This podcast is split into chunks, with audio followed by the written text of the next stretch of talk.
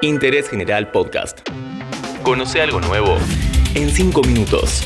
Alta tensión. Hola, ¿cómo va? Bienvenidos a un nuevo capítulo de Alta Tensión. Hoy vamos a hablar de Vaca Muerta, esa gran esperanza nacional de la que venís escuchando hace unos 10 años. Vaca muerta. Vaca muerta. o vaca viva. ¿Pero qué es realmente Vaca Muerta? ¿Genera laburo? ¿Es sustentable? ¿Es negocio? Vaca Muerta, como la llaman los geólogos, es una roca madre gigante. Tiene unos 30.000 kilómetros cuadrados que abarca casi la mitad de la provincia de Neuquén y parte de Río Negro, La Pampa y el sur de Mendoza. Tiene la segunda reserva de gas no convencional más grande del mundo y la cuarta de petróleo no convencional. Hay varias teorías sobre el nombre de Vaca Muerta, pero lo único que está claro es que se lo dieron los pehuenches. El que lo oficializó fue el geólogo norteamericano Charles Weaver, que llegó a la Patagonia en 1931 contratado por la Standard Oil, la actual Chevron, para buscar petróleo, obviamente. ¿Por qué tuvieron que pasar 80 años hasta que empezáramos a sacar algo de ahí? Porque Vaca Muerta, como escuchaste recién, es una plataforma no convencional, es decir, muy poco porosa a diferencia de las convencionales, y necesita una tecnología especial para poder extraer algo. El método más extendido es el famoso fracking o fractura hidráulica, que obviamente es más complejo de explicar, pero que básicamente implica inyectar agua a mucha presión para fracturar la roca y liberar los hidrocarburos. El fracking es todavía hoy muy cuestionado por grupos ambientalistas en todo el mundo. La última gran polémica se produjo por una serie de sismos en Vaca Muerta. Según algunos estudios, fueron provocados por el fracking. Según las empresas, la zona es naturalmente sísmica. La capital de Vaca Muerta se llama Añelo, un pueblito a 100 kilómetros de Neuquén que vivió un furor tremendo que hace acordar a esos dibujitos sobre la fiebre del oro.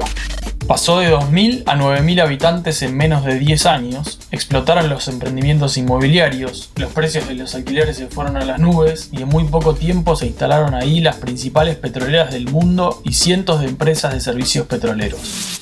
La ruta entre Añelo y Neuquén es un flash. Camiones, gasoductos, torres, más camiones, galpones, casillas, aparatos de perforación, mamelucos, cascos, gente vestida para ir a Marte.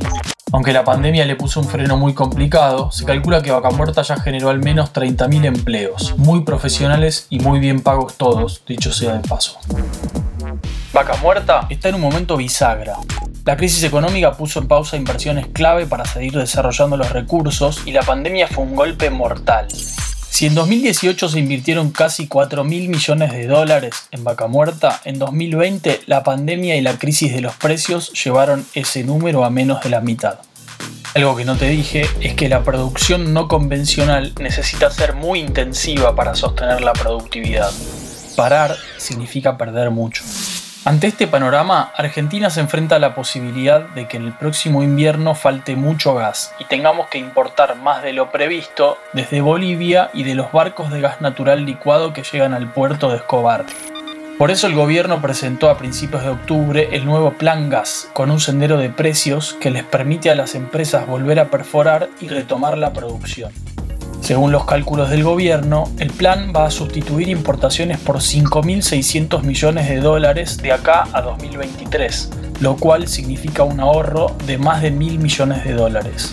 Un montón de plata que además va a generar empleo y desarrollo de empresas en nuestro territorio.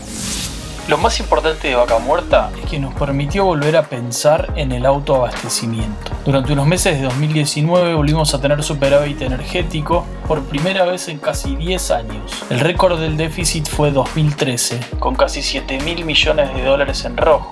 Según el propio Axel Kisilov, fue la principal razón de los problemas económicos del último gobierno de Cristina Kirchner. Pero Vaca Muerta además tiene potencial exportador. Durante la pandemia, como había caído tanto la demanda, el gobierno permitió exportaciones de petróleo que trajeron esos dólares que el Banco Central hoy necesita como agua. Si te interesa el tema, puedes buscar el libro Vaca Muerta de Alejandro Berkovich y Alejandro Rebosio. En Twitter te recomiendo seguir a Nicolás Gandini, que hace el muy buen portal EconoJournal, y a Victoria Terzaghi, que dirige el suplemento de energía del diario Río Negro. Gracias por escuchar nos vemos la próxima. Interés General Podcast. Encontrarnos en Spotify, en Instagram y en interésgeneral.com.ar.